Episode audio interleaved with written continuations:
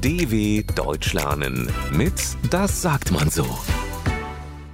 Viele Köche verderben den Brei. Alleine arbeitet man manchmal am besten, denn wenn viele Menschen mit unterschiedlichen Meinungen und Methoden zusammen etwas machen wollen, kann das zu Schwierigkeiten führen. Das sagt auch ein deutsches Sprichwort. Kathi hat sich einen neuen Kleiderschrank gekauft. Er ist sehr groß und es ist nicht leicht, ihn aufzubauen.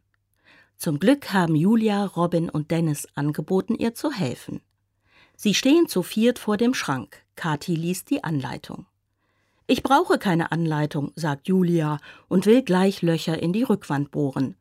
Moment, wir fangen mit den Türen an, ruft Robin und nimmt die Türen in die Hand.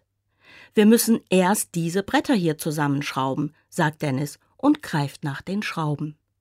Warte, ruft Kathi.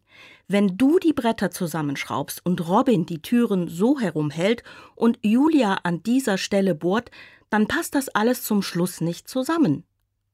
Aber alle machen so weiter, wie sie begonnen haben. Niemand achtet darauf, was die anderen tun.